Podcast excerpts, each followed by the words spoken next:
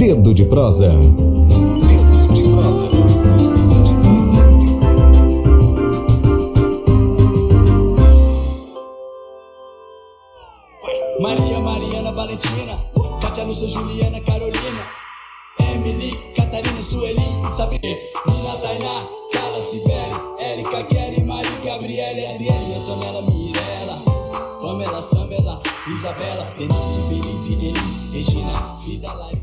Hoje, 11 de março de 2020, hoje é dia da mulher maranhense, hoje é dia de nascimento da escritora Maria Firmina dos Reis, a primeira romancista abolicionista do Brasil, primeira romancista negra.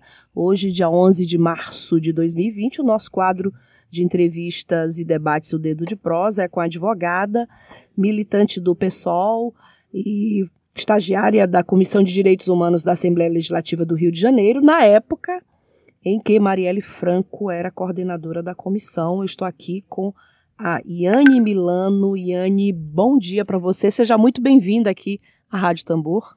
Bom dia, muito obrigada pelo convite. É uma honra estar aqui num dia tão simbólico, né, para o povo, para as mulheres maranhenses e falando sobre uma mulher que, enfim, representa muito para o movimento feminista e essa onda nova que está surgindo no Brasil. Bom, é, vamos conversar com a Iane sobre é, os dois anos da execução cruel e covarde. Estou aqui com da vereadora Marielle Franco e de Anderson Gomes, dois anos, dia 14 de março, sábado. Iane, eu assisti ainda há pouco uma entrevista da Mônica Benício, uhum. viúva da Marielle, a Andréa Sadi, e ela fez uma frase emblemática sobre o recado político da morte de Marielle. O recado político de executar uma mulher negra, favelada, uma mulher que lutava pelos direitos humanos. Qual a avaliação que a gente faz desse crime do ponto de vista simbólico, do ponto de vista da luta política neste país? Eu acho que é uma a morte da Mari ela tem uma, um revestimento de tantas questões, de tantos simbolismos. É, é, houve, nós perdemos uma, uma luz dentro do movimento feminista, dentro do movimento feminista negro no país. A Marielle, rapidamente, é, por toda a história dela, né, como ela mesma dizia, nossos passos vêm de longe, toda a atuação dela política dentro das favelas, dentro das comunidades, ela não era um, um produto político é, eleitoral. Ela realmente era aquilo que ela representava.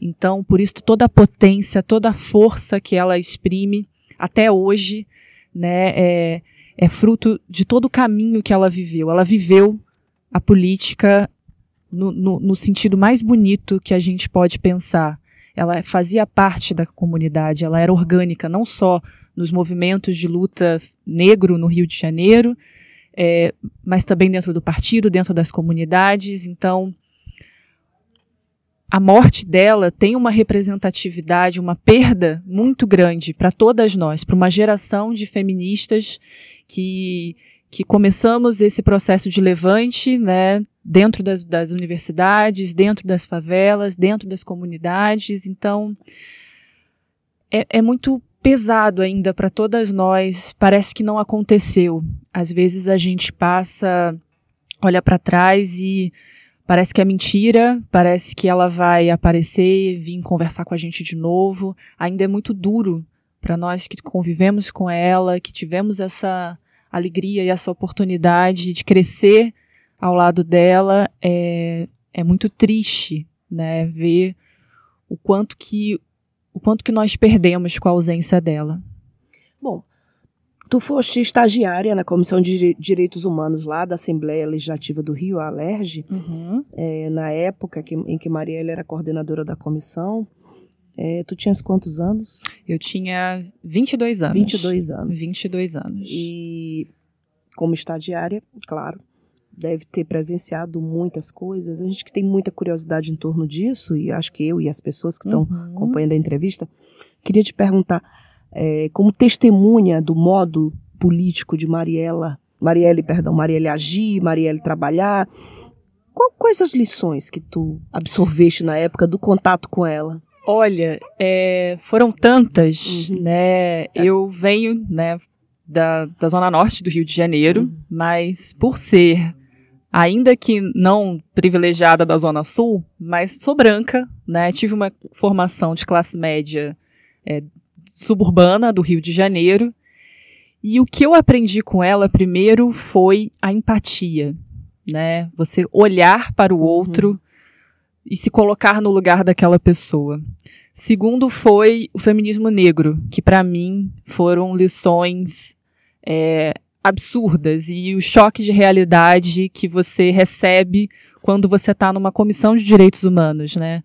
Porque até então, né, você não tem essa oportunidade de, de ver a realidade nua e crua como ela é. E o trabalho na comissão de direitos humanos, eu cresci naquele local 10 anos, 20 anos de experiência em pouquíssimo tempo. Porque você tem a oportunidade de conversar com pessoas em situações onde tudo já não faz mais sentido, onde o Estado já falhou de todas as formas. E eu, como uma estudante de direito, é, que sempre acreditou muito nas leis e no potencial da justiça, você vê como que a justiça não funciona para as pessoas pobres, negras, de periferia, como que o sistema não dá conta de responder todos os problemas sociais que nós temos e quanto que o racismo é estrutural. Eu acho que eu tinha uma noção, mas eu não tinha eu não tinha contato real com o racismo estrutural, como eu tive a oportunidade de presenciar por diversos atendimentos na Comissão de Direitos Humanos. E a Mari ela foi fundamental para que eu tivesse essa nova visão e de como que eu estava num espaço privilegiado e um quanto que mulheres negras são silenciadas o tempo todo na nossa sociedade e a gente não, não, não percebe ou não dá visibilidade para esse tipo de, de situação. É, até mesmo dentro da própria Assembleia, cargos de mulheres eram poucos né? Você pensar que você, na época nós tínhamos apenas oito deputadas num universo de 70 e as assessorias também eram minoritariamente de mulheres. Então, quando eu saí da Comissão de Direitos Humanos, que eu recebi a pro proposta para é, ingressar num novo projeto, aí já como assessora, eu era a única mulher da equipe. E eu me lembro que quando a Mari soube que eu ia ser essa representante, Sim. ela teve uma conversa comigo falando: olha, para para pensar o espaço privilegiado que você tá, por você ser mulher, é, não faça por menos. Você tem que mostrar o seu potencial, você tem que ser melhor do que qualquer um aqui dentro. E faça representar, faça valer, porque esses espaços a gente tem que ocupar. Né? A necessidade de mulheres na política, de mulheres que falam e que falem por nós, é extremamente necessário. E a Mari, a assessoria do Marcelo, você tinha uma certa paridade, não chegava a ser 50% de mulheres, mas você, em comparativo com outros, outras assessorias, tinham muitas mulheres. E boa parte dessas mulheres, mulheres negras. Então, a Mari tinha essa representatividade, ela era extremamente respeitada. No gabinete. No gabinete. Tanto é que, é como eu falei, ela era orgânica ao partido e orgânica à luta das mulheres. Então ela trazia com ela toda uma verdade que é, é escancarada. Não, não tem como não, não abraçá-la. E eu acredito que o fenômeno político que ela se tornou foi porque ela era a pessoa certa, na conjuntura certa, no momento ideal para que aquilo acontecesse mas veja, ela, ela não foi uma produção eleitoral artificial. Ela realmente era aquilo que ela representava. Eu acho que isso foi o grande diferencial dela e vai continuar sendo o legado que ela deixa para todas nós, é, jovens, mulheres, feministas, é de resistência e principalmente, e o que eu acredito muito, a revolução será feminista e principalmente ela não será se não for negra. É, eu tenho batido muito nessa tecla, eu acredito muito em candidaturas de mulheres negras no parlamento. Nós precisamos acabar com essa disparidade de representação tanto de mulheres quanto das pessoas negras no parlamento, porque enquanto a gente tiver esse abismo social de representatividade, a favela vai continuar sendo discriminada.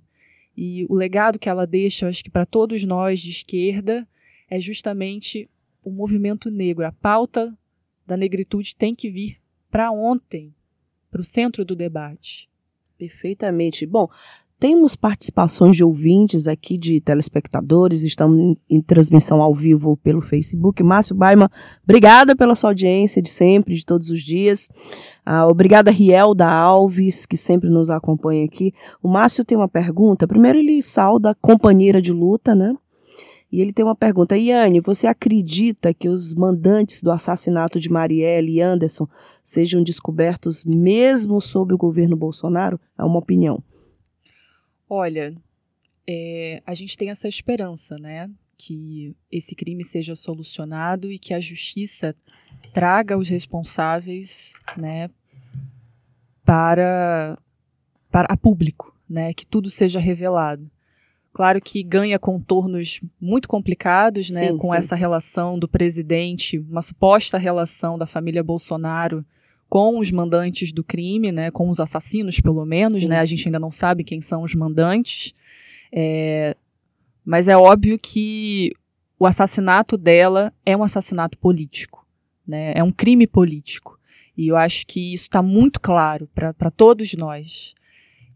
É, a morte dela não foi algo, não foi um, um, um mero assalto, não foi um, um crime de ódio envolvendo relações pessoais. É porque ela estava incomodando.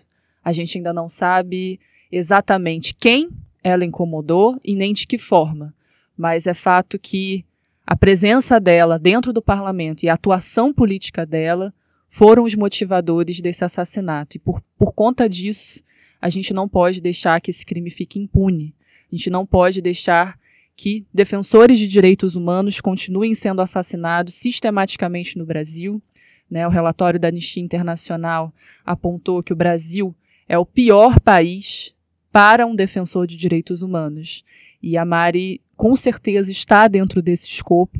Ela foi morta por aquilo que ela acreditava, pelo projeto de um mundo melhor, de igualdade entre mulheres, homens e pessoas negras e LGBTs. Então, é muito simbólico, né? Quando você me perguntou, Sim, né, o que do recado, do recado desta morte, desta dado. morte é nós estamos incomodando, né? Nós estamos cada vez mais é, acessando os espaços de poder. E é óbvio que as pessoas que estão dentro desses espaços não querem abrir esses espaços, principalmente para uma, uma mulher negra favelada. Então, é muito importante que a gente não deixe a luta arrefecer. Nós temos que continuar é, o legado que ela nos deixou. E respondendo à pergunta do Márcio, eu acredito que sim. Eu ainda tenho, apesar de todos os, os problemas que nós temos, eu ainda acredito na nossa justiça, eu acredito que a gente possa vir a ter a solução mais rápida desse caso.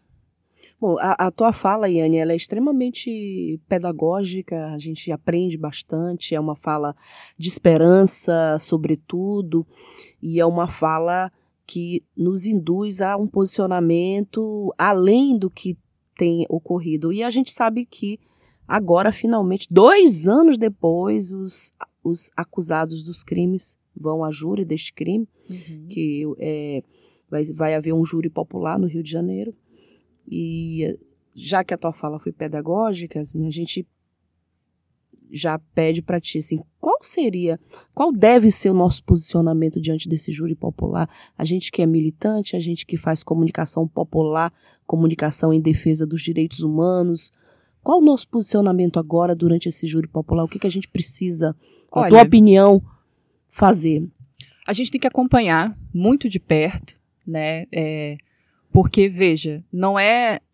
Tem uma, uma, um setor dentro da esquerda que é não punitivista, que não acredita né, nas penas. É, eu respeito muito né, é, esse debate que a própria esquerda tem sobre essa questão da punição, mas eu acho que esse caso, esse caso, ele é muito emblemático E a punição aos assassinos e também aos mandantes tem um fator pedagógico muito importante, socialmente relevante. É, eu acho que o posicionamento que, que nós temos que adotar em relação a isso não é defender. É, eu fico muito preocupada quando a gente fala, ah, ele tem que apodrecer na cadeia, ele tem que né, ficar lá para sempre e, e, ter algum tipo de, de sanção maior. Uhum. A gente tem que acreditar nas leis, no nosso Estado democrático de direito. Existe pena prevista para eles, né, é, e aí vai ser julgado num processo regular. A gente tem que verificar se serão respeitadas todas as normas de direito penal, de, de execução de processo penal. Eles merecem ter um julgamento justo. Então, apesar de todo o componente é, midiático que esse caso tem, a gente precisa garantir o devido processo legal, inclusive para assassinos. Né? Inclusive, assim como a gente defendeu Sim. que o presidente Lula tivesse um, um processo é, juridicamente correto, o devido processo legal respeitado, nós temos que defender isso para todos, porque quem é defensor de direitos humanos sabe disso. Ou direitos humanos são para todos, ou não é para ninguém né? Ou a gente vai cri continuar criando desigualdades sociais como hoje é no Brasil. Então a minha recomendação é que a gente acompanhe, que a gente fique de olho nesse processo para que nem seja é, uma absolvição sumária e para que nem seja uma punição extremada, que a gente fique atento a todas essas questões processuais. É claro que para quem não é advogado, às vezes o debate fica um pouco mais complicado, mas existem canais confiáveis, né? Ouçam os canais confiáveis, as informações, não acreditem em fake news, procurem checar a origem da fonte das informações antes de sair compartilhando. Isso é uma coisa muito importante, inclusive, é, utilizando aqui o espaço, né, que é de comunicação sim, popular. Sim. É muito importante que evitem o compartilhamento de informações falsas. Façam a checagem da notícia. Terá uma grande repercussão esse caso, então a nossa obrigação, enquanto militante de esquerda, é disseminar notícias verdadeiras e fazer o, o devido combate né, a, a, a, essas informações falsas que com certeza virão. Bom, com relação ainda sobre a Marielle, é, a Marielle, além de estar no ambiente negra, favelada, é, mulher, ela estava no ambiente de parlamentares, um ambiente e um estado que é crivado por milícias, pelo tráfico, e houve muita discriminação com relação à atuação da Marielle, embates que ela teve, travou, embates graves, discussões, assim.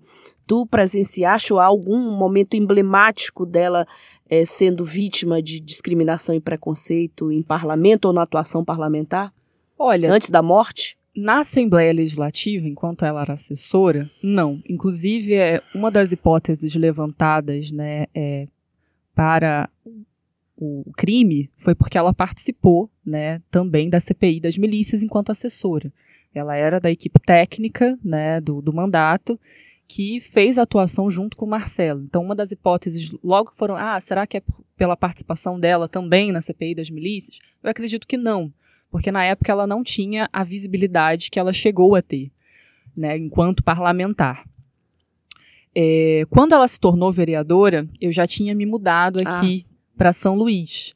Mas é uma das que ficou muito famosa foi aquela frase, né, não, não serei interrompida, que foi uma sessão da, da Câmara de Vereadores do Rio de Janeiro, em que uma, uma, um grupo né, de pessoas conservadoras tentavam impedir, né, através de gritos, né, a fala dela num, num debate extremamente importante, salvo melhor memória, era em relação à, à participação de mulheres na política, uhum. era um debate mais pedagógico que estava acontecendo, uma uhum. sessão. E eles estavam ali transtornando, era escola sem partido. Era escola sem partido. Sim.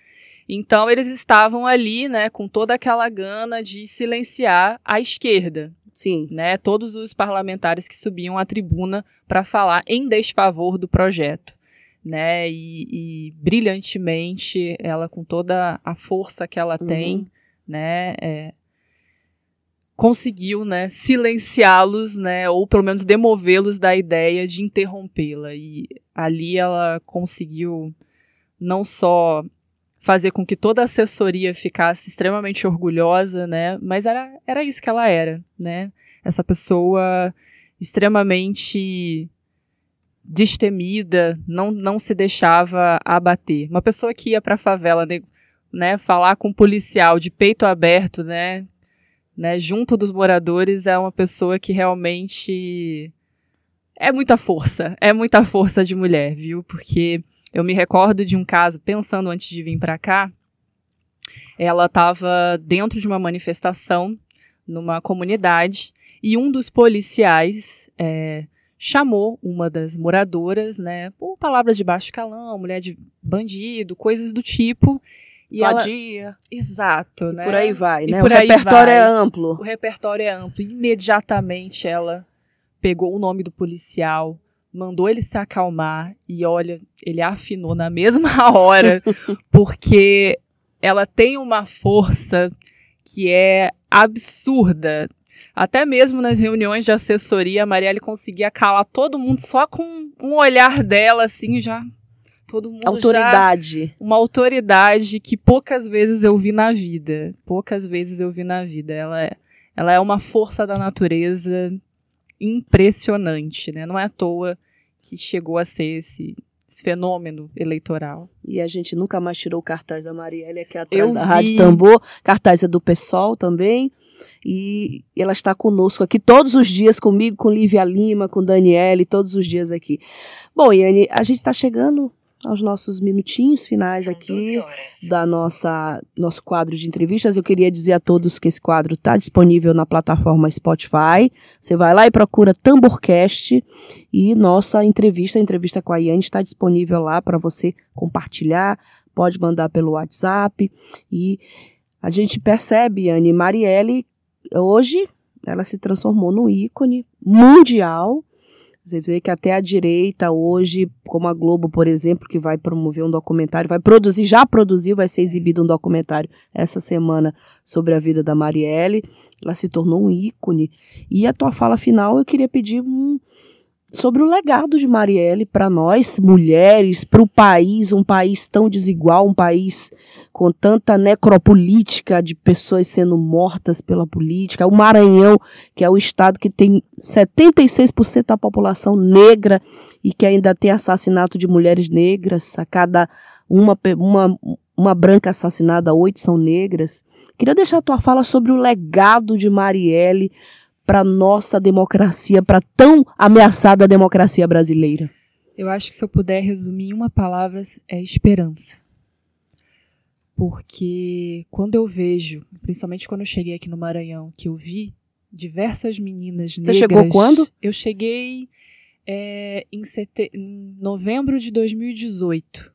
No um pouquinho antes morte. dela assumir. Ah, não, de 2018. 17. 17, perdão. Ah. 17. Então, quando teve aquela comoção, né, no dia 14 de, de março de 2019, de 18, perdão, é, que eu vi aqui na Praça Benedito Leite é, diversas meninas negras é, chorando e ali comigo naquele momento de comoção eu percebi caramba tá chegando tá chegando é, nessas meninas a luta e a importância que tem as mulheres estarem na política, estarem é, nos espaços de poder, estar representando as suas comunidades.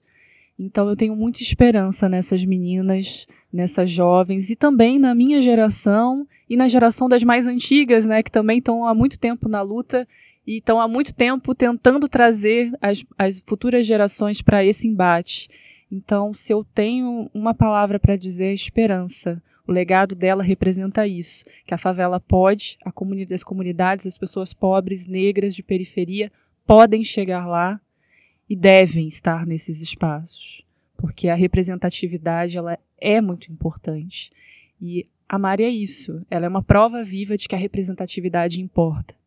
Né? Através do legado dela, outras meninas estão se formando e estão trazendo para dentro das suas comunidades pequenas revoluções. É, se, e como você falou, né, a direita agora, o tamanho que ela alcançou, a, o reconhecimento que ela está tendo, até a, a, direita, né, a Globo fazendo esse tipo de, de, de homenagem, de tributo a ela, é porque se a sua palavra não convence, o seu exemplo arrasta. Perfeito, perfeito. É, a luta dela, a vida dela foi isso. Ela é a verdade, né? A verdade que ela que ela passava em cada olhar, em cada sorriso aberto dela e o amor que ela colocava em tudo que ela fazia. Então é, se eu tenho como terminar, eu acho que é dessa forma. Perfeitamente, Yane, muito obrigada.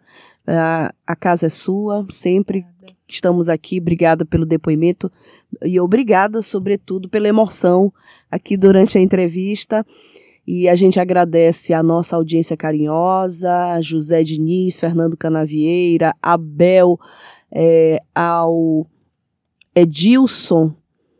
Muita gente, Lívia, muita gente. Andressa, Sharon, obrigada a toda Ivanilda, todos vocês que fazem essa rádio, essa rádio que é a primeira experiência de comunicação a serviço da democracia, do interesse público e dos direitos humanos aqui no Maranhão. Obrigada a todos, obrigada Iane. Muito obrigada. Obrigada por todos, tenham uma ótima tarde e a gente volta amanhã. Maria, Mariana, Valentina, Katia, Lúcia, Juliana, Carolina, Emily, Catarina, Sueli, Sabrina, Ana Clara, Rafaela, Lohane, Eliane, Sabrina, Carlota, Patrícia, Adriana, Vitória, Camila, Jaquelina, Janaína, Thalita, Rayane, Clara, Alicia, Livia, Miriam, Anitta, Elisa, Viviane, Rebeca, Giovanna, Emiliane, Tereza, Amanda, Ivone, Rebeca, Santos, Simone, Sandra, Alessandra, Elisandra, Alcione Vera, Marise, Ivete, Ariane, Tatiana, Rihanna, Maite. Thaís, Joana, Beyoncé, T.E. Nayara, Maiara Samara, Lara, Mara, Julie Nina, Tainá, Sibeli Élica, Kelly, Mari, Gabriele, Adriele, Antonella, Mirella Pamela, Samela, Isabela, Denise, Belize, Elise, Regina, Frida, Larissa, Zuzu, Marina, Paola, Patrícia, Penelope Marta, Hortência, Elizabeth Joyce, Analice, Eunice,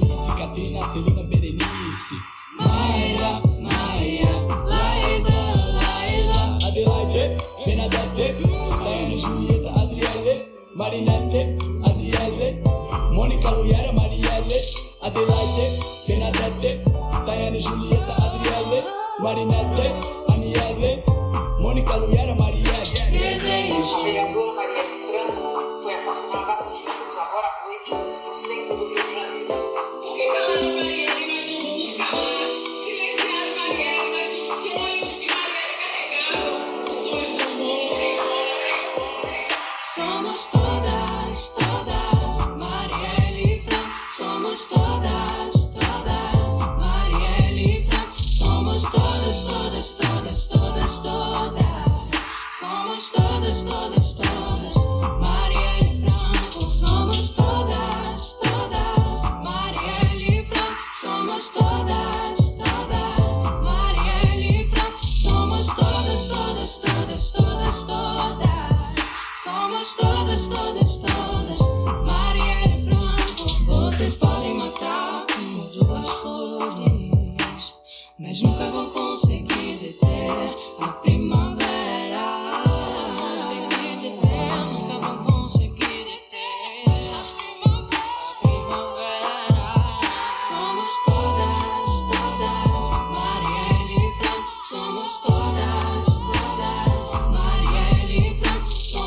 Rádio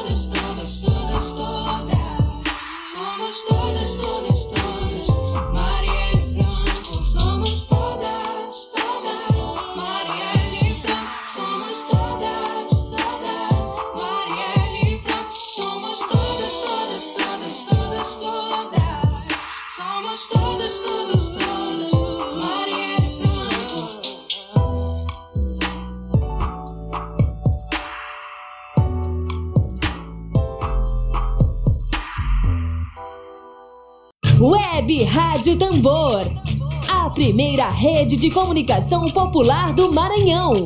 Comunicação comunitária, livre, alternativa e popular. Morreu, Maria